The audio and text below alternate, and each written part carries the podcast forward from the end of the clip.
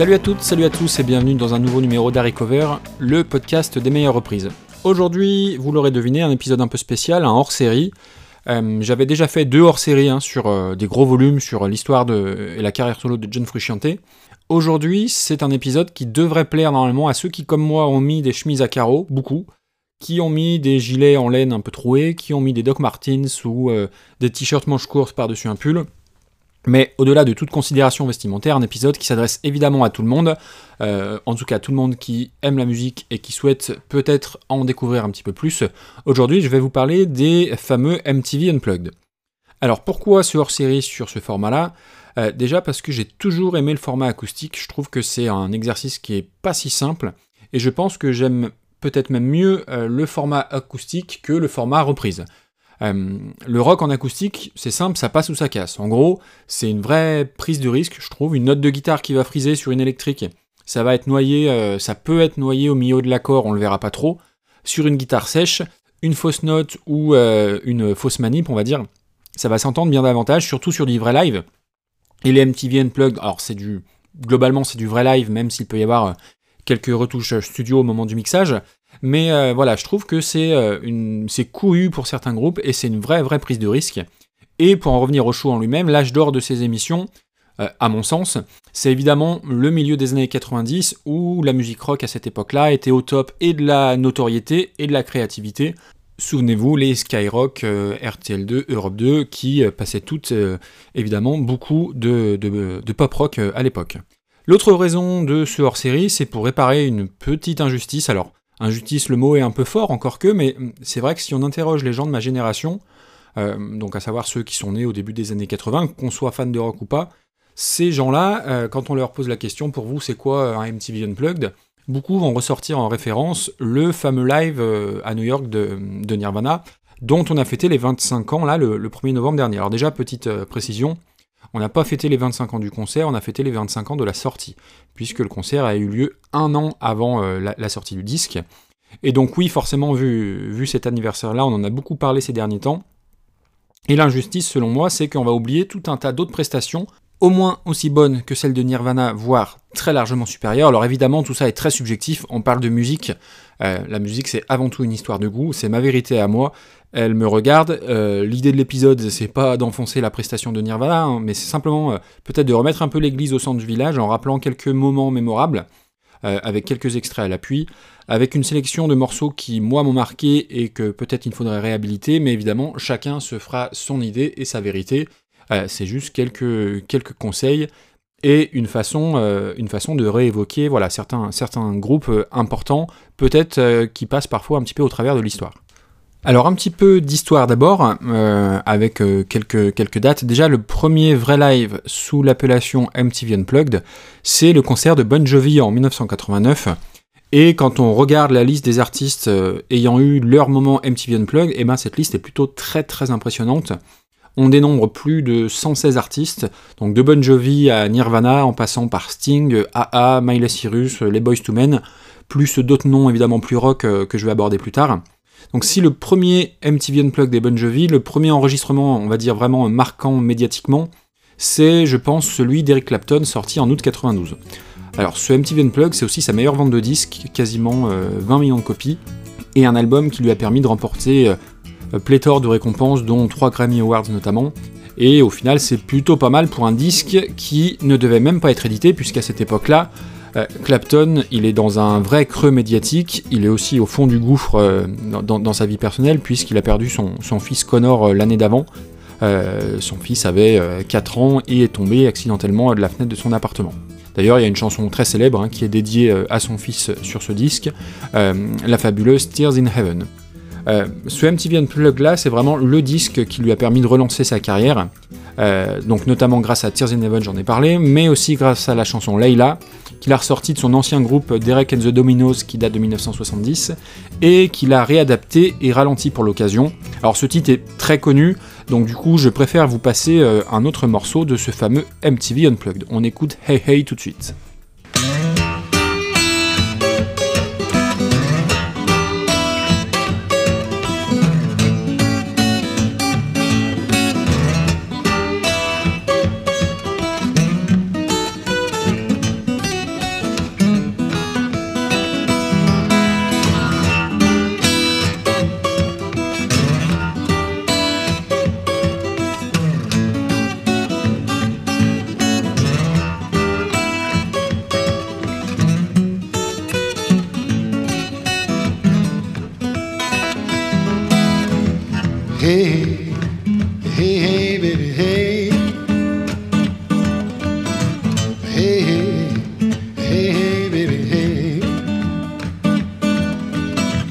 Baby, sure ain't gonna be your dog.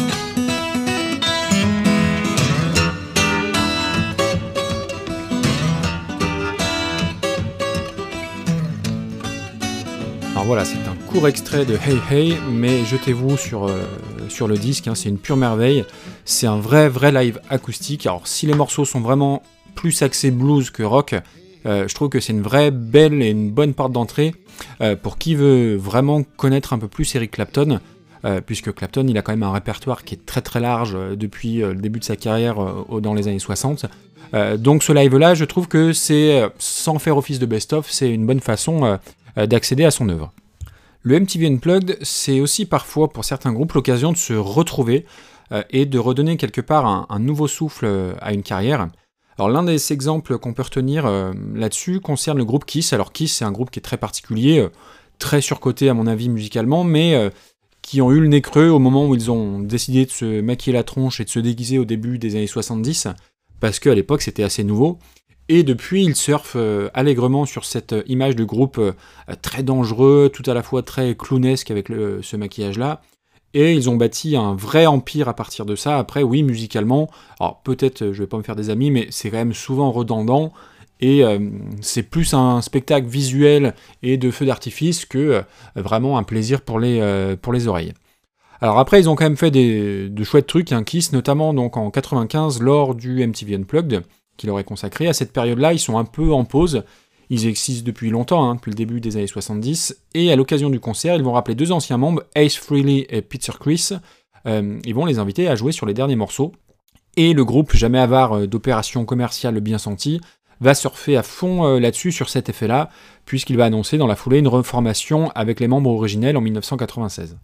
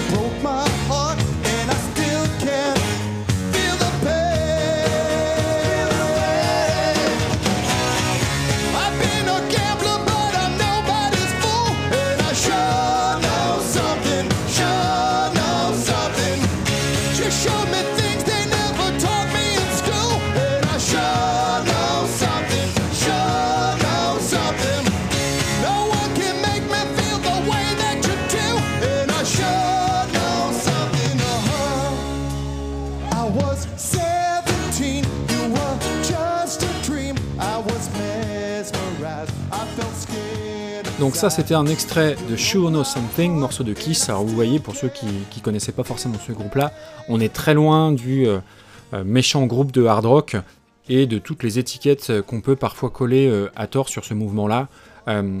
c'est quelque chose de très soft. musicalement, je trouve le morceau très cool, alors très typé hard rock FM années 90, mais il y a de belles harmonies vocales, c'est plutôt carré, plutôt bien en place. Euh, avec le petit gimmick euh, sympa sur le refrain. Euh, pour vous faire une idée un peu plus précise, hein, bien évidemment, je vous mettrai le, morceau dans, les notes de l'épisode.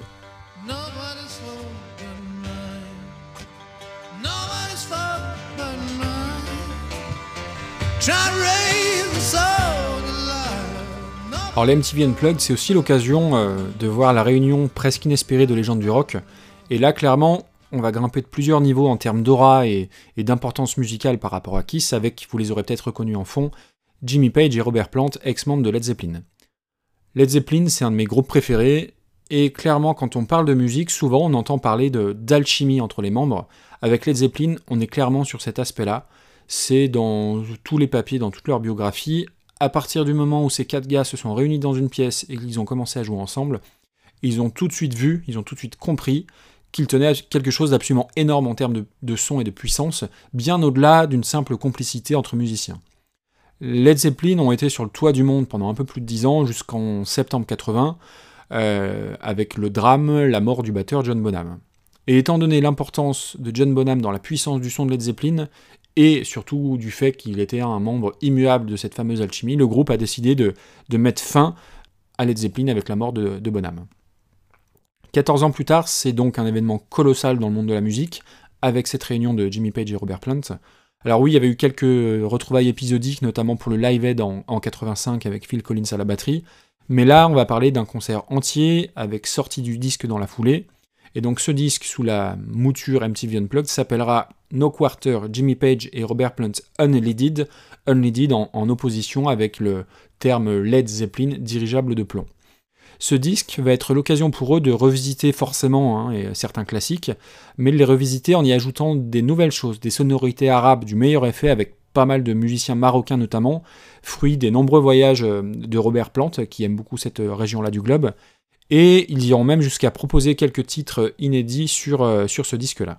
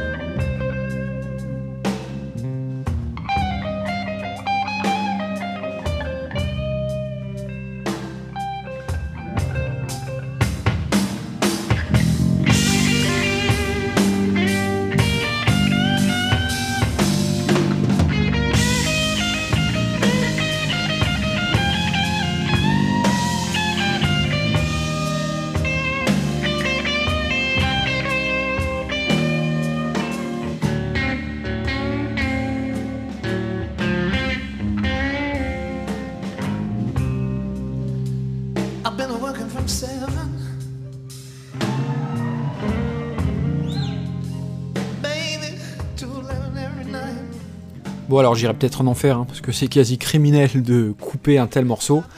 Euh, euh, ce morceau c'est Since I've Been Loving You de Led Zeppelin. Euh, c'est pour moi le plus grand blues quasiment jamais enregistré. C'est mon morceau préféré du groupe, toute période confondue. Dans cette version-là, oui, on est d'accord que c'est pas du, de l'acoustique à 100%, puisqu'on entend bien la, guitare électrique de Jimmy Page, mais il y a un vrai esprit de relecture et de réarrangement, et euh, oui, Robert Plant n'a plus euh, sa voix de 1975, mais c'est toujours du miel à écouter ce morceau. Euh, vraiment, faut l'écouter dans de bonnes conditions. Donc, dans les notes de l'émission, vous retrouverez tout ça. Prenez un bon casque, posez-vous, ça dure 7-8 minutes, mais c'est absolument prodigieux. Et dans la version studio, le petit truc en plus que j'adore, c'est que sur l'intro, on entend la, pédale de grosse caisse queener. Et voilà, ça donne, un, charme fou au morceau, et je trouve ça absolument euh, génial qu'il ne l'ait pas enlevé au mixage. Alors peut-être qu'à l'époque c'était moins possible, mais tendez l'oreille, euh, dans la version studio, euh, on entend vraiment ce, ce couinement-là, et je trouve que ça participe à, la magie du truc. Alors avant de rentrer dans l'âge d'or des MTV Unplugged au milieu des années 90, on va faire un, un petit avance rapide pour aller en 2000 parler de rock californien. C'est un groupe euh, dont je n'ai pas parlé encore trop, je crois, dans les épisodes classiques d'Harry mais euh, c'est un groupe pour lequel j'ai une grande affection. Ce groupe-là, c'est Incubus. Alors Incubus, sans atteindre forcément la notoriété des groupes que j'ai abordés jusque-là, c'est un groupe qui a quand même pas mal compté dans la deuxième moitié des années 90. À la base, c'est un groupe de fusion néo-metal, donc avec gros riffs de guitare, des samples, basse bien funky qui rebondit, euh, ils sont sortis euh, juste après les cornes, Deftones et autres. Et petit à petit, ils ont bifurqué vers une musique plus accessible, plus commerciale évidemment, mais en passant donc d'un néo-metal à un rock californien euh, beaucoup plus calibré radio, mais bien foutu. avec à sa tête un chanteur qui, outre une super belle voix, avait l'avantage aussi d'être plutôt beau gosse. Donc ce chanteur s'appelle Brandon Boyd, hein, vous pouvez taper dans Google Images, vous vous rendrez compte par vous-même. Et Incubus s'est prêté au jeu du, du MTV Unplugged, vraiment dans l'esprit originel du show à savoir euh, à la cool, assis sur des tapis euh, ambiance feu de camp.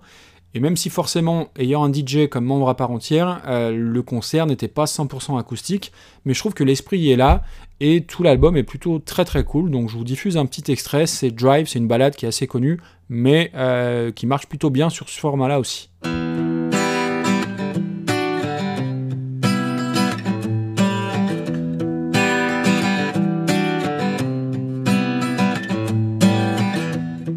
Sometimes I feel the fear of uncertainty stinging clear.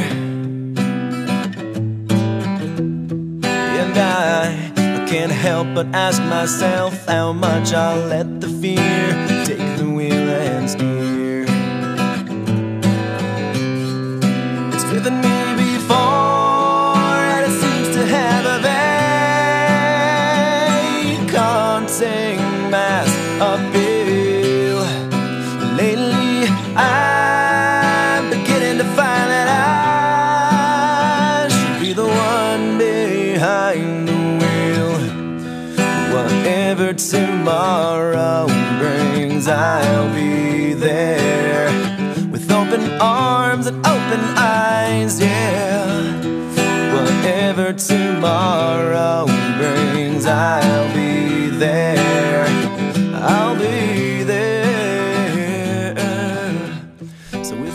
Alors il y a eu beaucoup de choses hein, chez Incubus, les deux trois derniers albums sont pas extraordinaires, mais tout ce qu'ils ont fait euh, depuis leur début jusqu'à on va dire euh, 2000-2002, c'est plutôt pas mal et ils ont une évolution euh, musicale qui me rappelle un petit peu celle des, Red Hot Chili Peppers, mais je pense que je reparlerai euh, d'Incubus dans un, prochain épisode.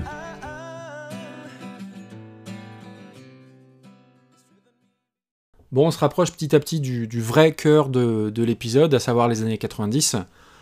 On est nombreux à avoir beaucoup de références qui datent de cette période-là. Si vous m'écoutez depuis longtemps ou si vous avez jeté un œil aux articles sur mon blog qui parlent de mes 50 disques préférés, vous l'aurez compris, c'est ma décennie préférée, hein, les années 90 en termes de musique, bien au-dessus des années 70, ce qui n'est pas rien. Euh, je vais y aller crescendo euh, dans les MTV Unplugged que j'estime et qui comptent. Alors bien sûr, c'est encore une fois 100% subjectif. Vous avez le droit d'être en désaccord total avec moi, on pourra en discuter, ce sera avec plaisir. Je l'ai déjà d'ailleurs un petit peu fait sur Twitter avec certains. Euh, on va quand même aborder ce fameux MTV Unplugged de Nirvana, c'est le passage obligé. Euh, je l'aime bien, hein, ce, MTV-là. Euh, comme tous les cas de mon âge, bah, je l'ai beaucoup écouté à sa sortie. J'avais 13 ans, on l'a tous beaucoup écouté hein, à cette période. C'est d'ailleurs un petit peu le petit problème. À cette époque-là, tout le monde écoutait Nirvana. Tout le monde mettait Kurt Cobain comme le sauveur, le messie du rock et le portait vraiment euh, au pinacle. Et ça, déjà à l'époque, ça m'emmerdait un petit peu. Euh, alors après, évidemment, avec son suicide l'année d'après, euh, évidemment, il passait au statut de légende et de mythe euh, inconditionnel. Mais moi, tout en aimant bien Nirvana, je trouvais ça un petit peu, un petit peu too much, quoi.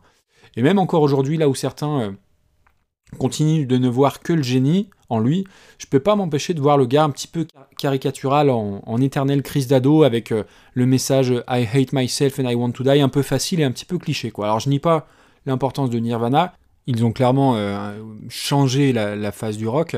Après, si on se penche sur le grunge, euh, je suis pas sûr qu'ils en aient la paternité. Alors d'ailleurs, ils, ils la revendiquaient absolument pas. Et puis ce MTV Unplugged, il a un petit goût euh, d'opportunisme, hein, parce qu'en fait, euh, après la mort de Kurt Cobain, euh, la maison de disques euh, de Nirvana a demandé à Dave Grohl et Chris Novoselic de choisir quelques morceaux live pour sortir une compilation.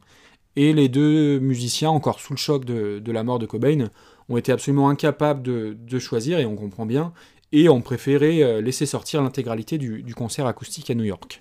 Alors après, intrinsèquement, il est bon, hein, ce concert, même si la partie mythique, mystique est aussi due à la mort de, de Cobain, hein, je pense que ça y est pour beaucoup. Après, c'est pas vraiment un, vrai show unplugged, puisqu'on y entend de la guitare électrique. Alors après, euh, euh, je disais tout à l'heure euh, la même chose de Led Zeppelin, donc je vais, je vais pas faire d'excep- d'exception, c'est pas, pas très grave. Donc cette guitare électrique, on l'entend notamment sur The Man Who Sold the World, chanson où à l'époque on était tous persuadés que c'était une chanson d'eux et non pas une chanson de David Bowie comme on l'a pu le découvrir un petit peu après. D'ailleurs, en parlant de reprises, il y en a pas mal hein, sur ce disque. Outre celle de Bowie, on va retrouver Where Did You Sleep Last Night, qui est donc une chanson de Led Belly. On va retrouver Jesus Doesn't Want Me for a Sunbeam, reprise du groupe The Vaselines. Et enfin, trois morceaux des Meat Puppets, qui seront d'ailleurs avec le groupe sur scène pour interpréter donc Plateau, Omi et Lake of Fire. Alors oui, c'est un live acoustique, mais euh, le groupe a quand même fait le choix de six reprises plutôt que de tout axer sur leur propre répertoire. Ça, je trouve que c'est un petit peu dommage. Et c'est ce qui m'empêche un petit peu de, de le mettre tout en haut du classement. Euh, et même sans ça, même avec son côté his- historique, on va retrouver bien plus intéressant musicalement et surtout bien plus intense émotionnellement.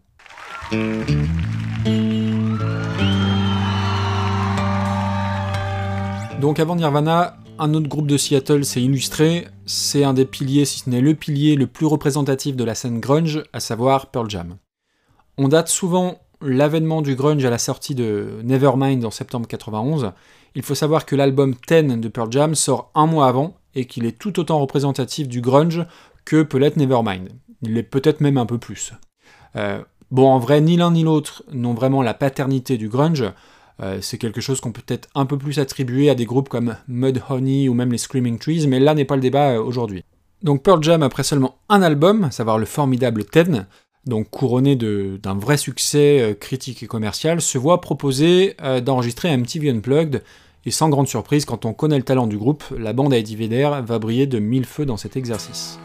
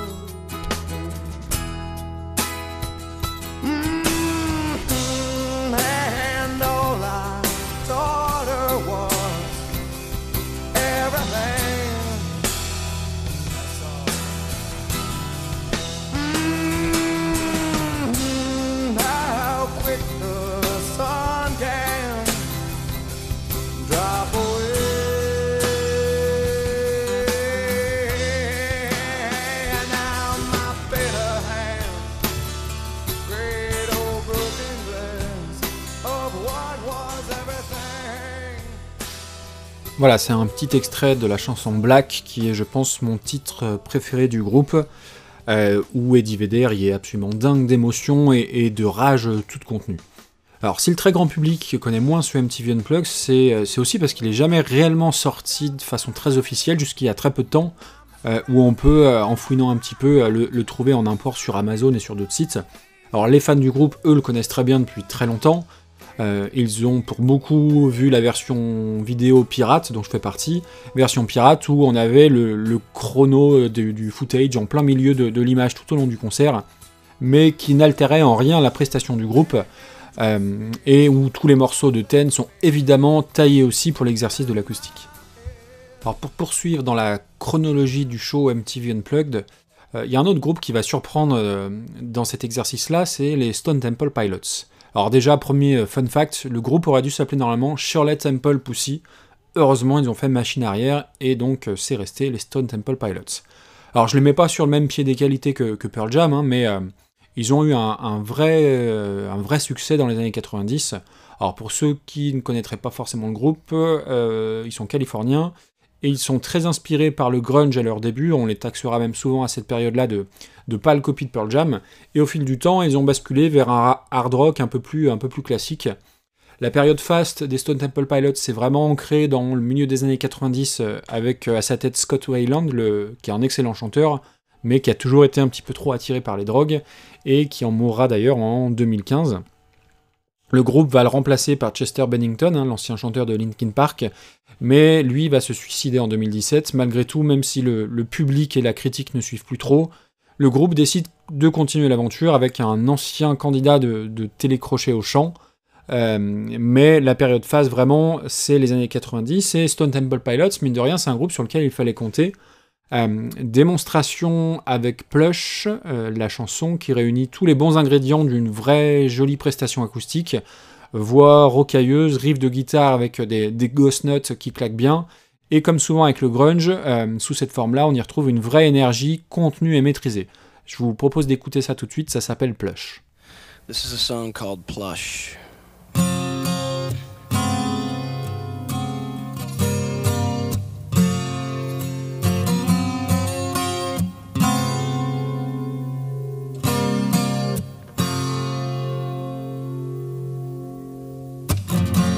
And I feel the time's a ways to go. So where you going to tomorrow? And I see that these are lies to come. Would you even care?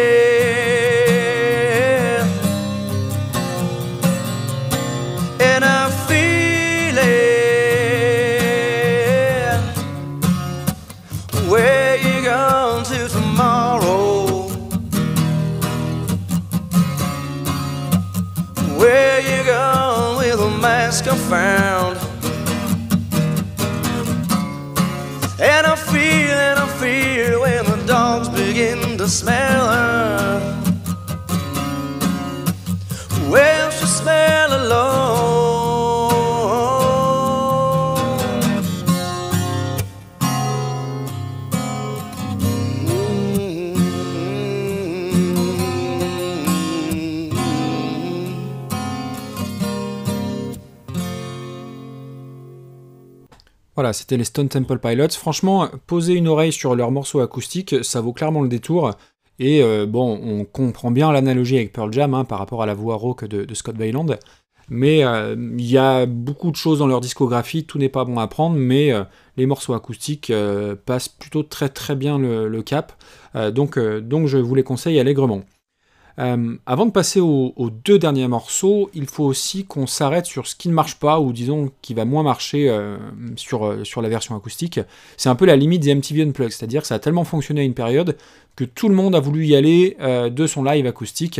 Ça a été un vrai effet de mode, tout comme les lives à une période avec les orchestres symphoniques, où il y en a un qui, quand on a sorti un album live avec l'orchestre symphonique, tous les autres groupes de rock s'y sont mis, et du coup ça n'avait plus tellement beaucoup d'in- d'intérêt. Alors je le disais en introduction de, de l'épisode, le passage à l'acoustique, c'est pas automatique que le rendu soit à la hauteur de l'espérance. Alors l'exemple parfait pour moi, c'est Korn. Alors Korn, c'est un groupe que j'adore, hein, littéralement, et qui a sorti bah, son MTV Unplugged comme tout le monde en 2007. Et je trouve que déjà leur musique de base se prête beaucoup moins à l'exercice. On retrouve pas la même magie, pas la même intensité. Euh, et quand même, euh, quand bien même il y a, bah, des covers hein, sur le, le live de, de Korn, et surtout un invité de prestige dans la personne de Robert Smith des Cure, je trouve que le résultat est très décevant. Alors, en réalité, je pense vraiment que c'est leur identité musicale qui est, qui est si forte qu'elle peut pas prendre sa pleine mesure en acoustique. Alors, je vous, je vous mets pas de, de titres dans, dans, dans l'épisode, je vous les mettrai dans les liens si vous voulez jeter un coup d'œil.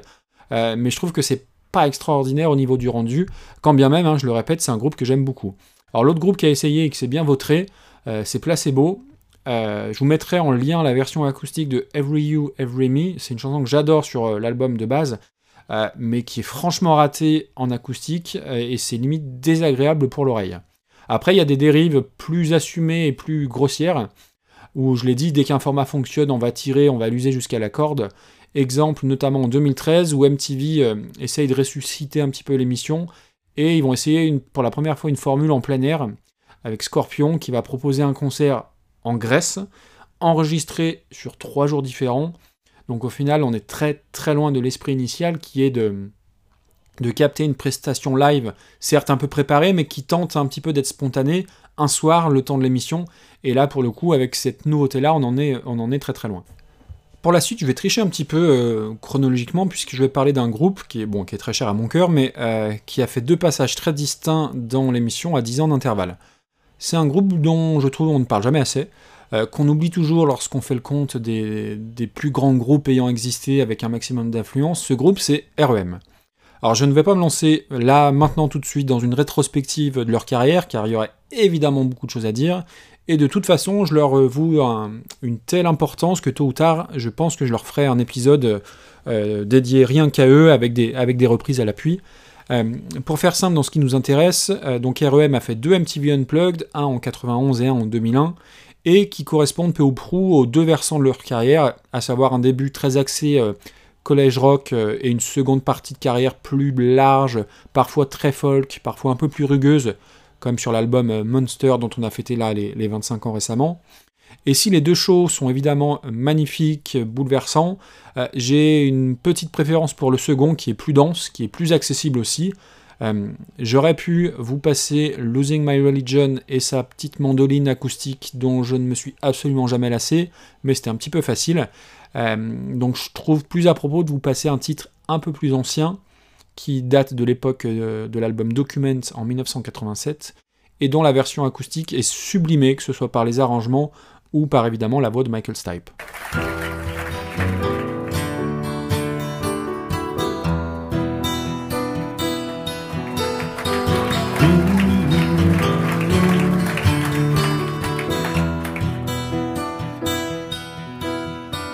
This one goes out to the one I love. This one goes out to the one behind.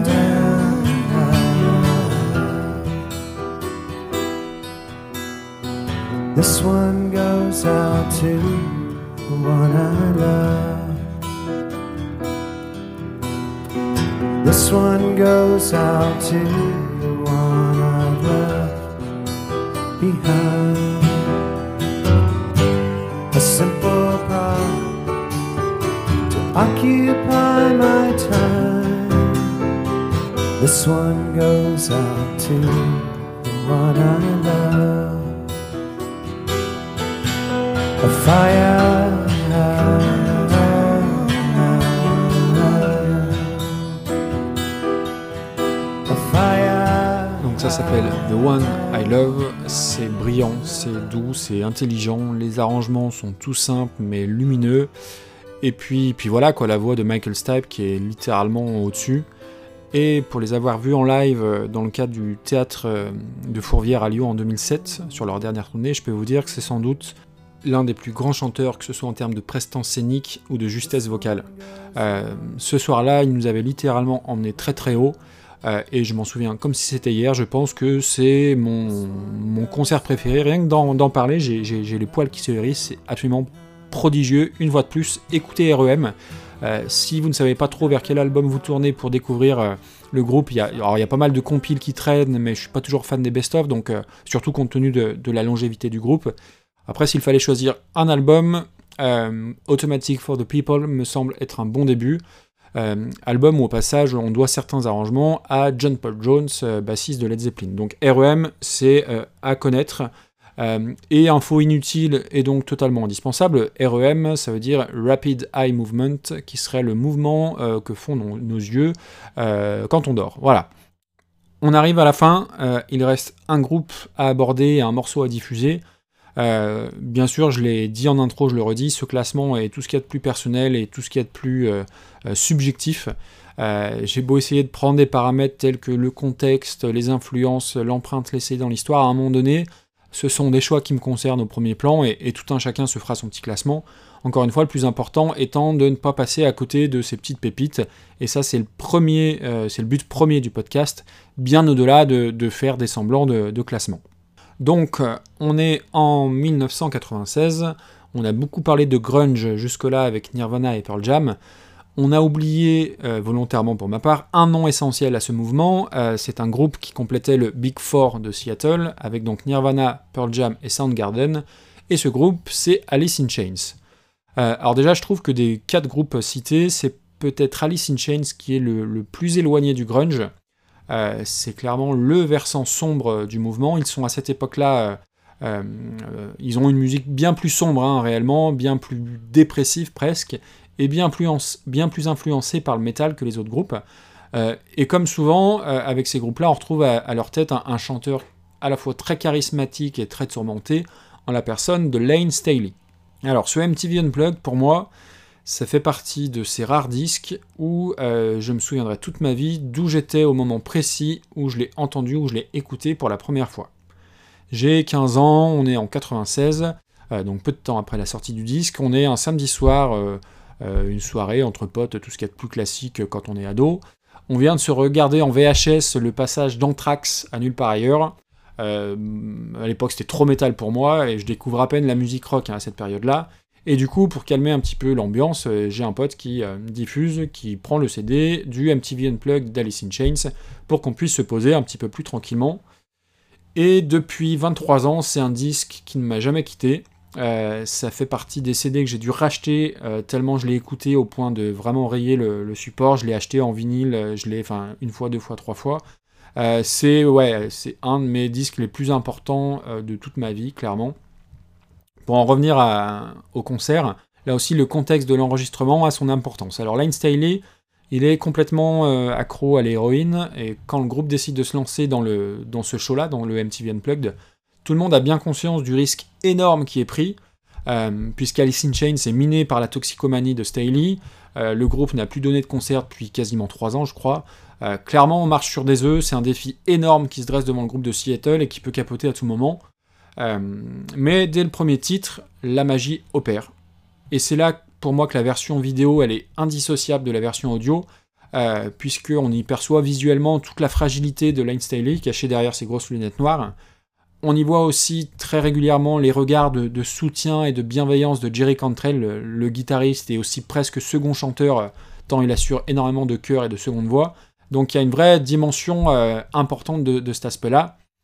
Sur l'aspect musical et vocal, je trouve que ce live est sans commune mesure, très largement supérieur à celui de Nirvana. Je vous invite à écouter toutes les fabuleuses harmonies vocales qui dégoulinent de classe tout au long du disque. Je vous invite à écouter tous les solos de guitare sèche de Jerry Cantrell, alors notamment sur la chanson No Excuses, le solo de guitare acoustique est à tomber par terre. Euh, ça va vous donner une idée du, niveau stratosphérique du groupe à ce moment-là, de l'unité du groupe. Euh, clairement, il y a des moments incroyables dans toutes les chansons, il y a des moments de grâce, d'émotion complètement hors du temps et avec une qualité de, son proprement hallucinante, euh, et là aussi bien au-dessus à, tous les autres MTV Unplugged, je trouve. Euh, et puis la version vidéo, elle vaut le détour aussi par des moments un peu plus légers, comme quand Jerry Cantrell, entre deux morceaux, bah, joue le, va jouer le riff d'Enter Sandman de Metallica, et sachant que les Four Horsemen sont dans le public, c'est plutôt, plutôt drôle. Ou alors quand Staley, qui se plante dans les paroles de Sludge Factory, nous gratifie d'un énorme fuck qui fait que tout le monde s'arrête de jouer et euh, qui vont reprendre ensuite. Et ça, malheureusement, c'est pas présent sur la version CD, donc je vous invite à regarder la, vidéo qu'on doit trouver sur, euh, sur YouTube, évidemment. Donc on est là dans un vrai moment de grâce. Euh, je l'ai dit, c'est le chant du cygne, hein, quelque part, du groupe, du moins sur cette version. et puis ce qui est dingue, c'est que tous les titres donnent l'impression d'avoir été composés pour être joués dans ce format-là, de façon folk, complètement acoustique. Il y a 13 titres, 13 titres originaux, eux n'ont pas eu besoin de reprises euh, pour remplir leur répertoire, hein, si je puis dire. Et ce sont 13 monuments de musique, euh, de sensibilité, d'émotion euh, à couper au couteau, clairement. Vraiment, j'insiste, prenez le temps, écoutez ça. De préférence, je l'ai dit avec la version vidéo. Si vous pouvez écouter au casque pour encore mieux vous imprégner de l'ambiance et de toute la magie qui entoure cette soirée-là, c'est époustouflant, exceptionnel, et puis euh, plein plein d'autres superlatifs. Vraiment, c'est très très important. Euh, vous avez le droit de ne pas aimer, mais il faut, euh, il faut écouter avant, clairement, et écouter pas un seul titre, essayez d'écouter le, concert dans, dans, toute sa version. au niveau donc du morceau qui va clôturer cet épisode, ça a été un choix très très très difficile. J'aurais pu vous mettre le titre inaugural Nutshell avec la plus belle outro du monde, mais malgré tout, Down in a Hole est peut-être plus représentatif de ce qu'est Alice in Chains, avec des harmonies vocales splendides, des parties de guitare superbes, et une évidente euh, mélancolie qui se dégage de la voix de Lane Staley. Euh, c'est pas un titre très très gai, mais c'est à l'image un petit peu de la musique du groupe. Euh, je vous laisse sur ce superbe morceau, encore un peu plus aujourd'hui. J'ai envie de savoir ce que vous en avez pensé, donc faites-moi vos retours par tous les biais possibles. Je vous dis à très bientôt pour un nouvel épisode, et d'ici là, je vous souhaite une bonne écoute. Ciao ciao.